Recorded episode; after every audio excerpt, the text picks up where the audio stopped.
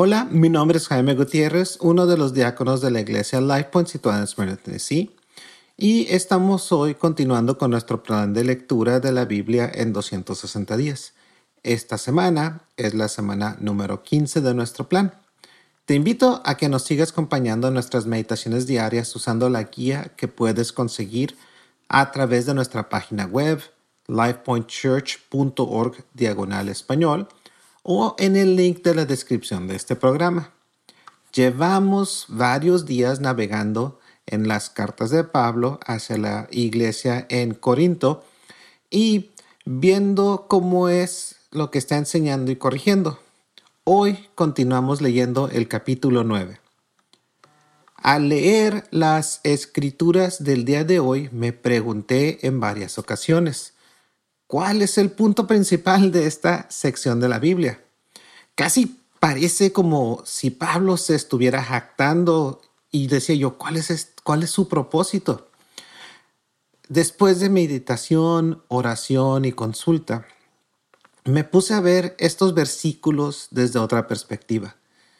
Para poner el contexto de estas cartas, recordemos que la ciudad de Corinto era conocida por su inmoralidad y perversión, lo que creaba una atmósfera desafiante para que los nuevos cristianos vivieran su fe y sus prácticas que en este tiempo aquellos que no eran seguidores de Cristo se les veían como personas contraculturales.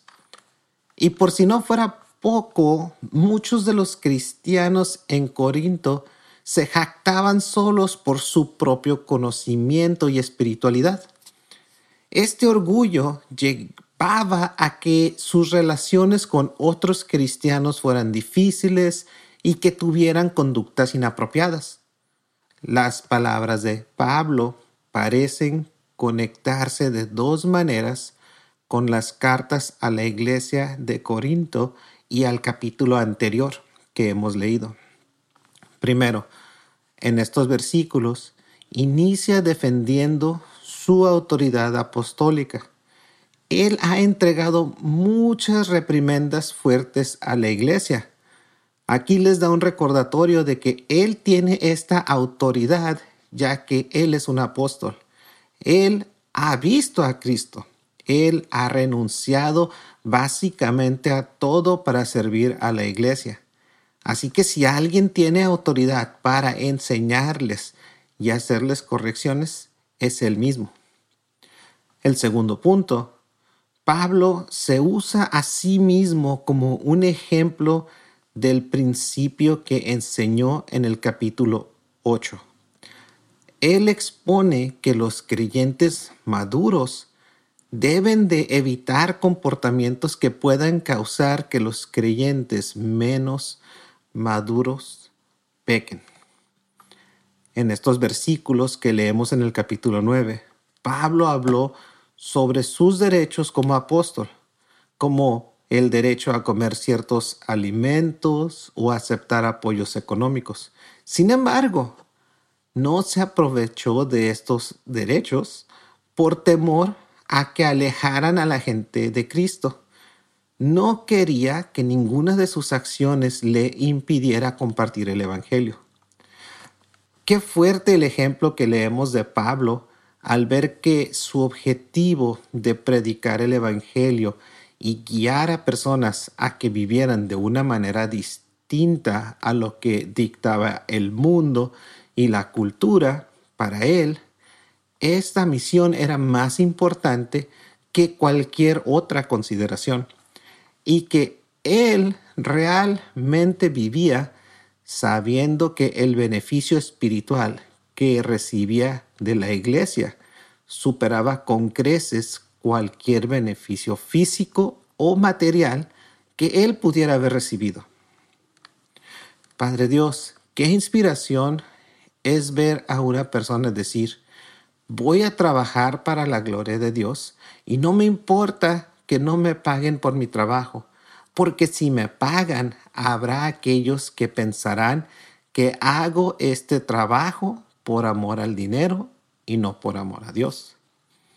Señor, Qué inspiración ver que Pablo daba más prioridad a la gloria de esparcir tu verdad, incluso antes que cualquier otra cosa.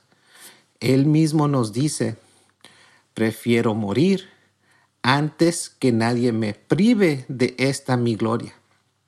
Dios, tú nos das fuerza a diario para que podamos tener esta misma vocación y dirección en vivir de acuerdo a tu verdad y buscar crecer tu reino ante cualquier otra cosa. Espero, Dios, que leyendo y comprendiendo lo que estaba compartiendo Pablo, seamos motivados y renovados a vivir con propósito en nuestras interacciones diarias. Oro para que como iglesia seamos fuertes y al igual que Pablo, reconozcamos las áreas donde debemos de dar menos prioridad Señor, para voltearnos más hacia ti. Gracias, Iglesia, por acompañarnos con tu tiempo y atención. Si nos estás escuchando hoy, espero que igual nos estés acompañando en nuestras lecturas diarias.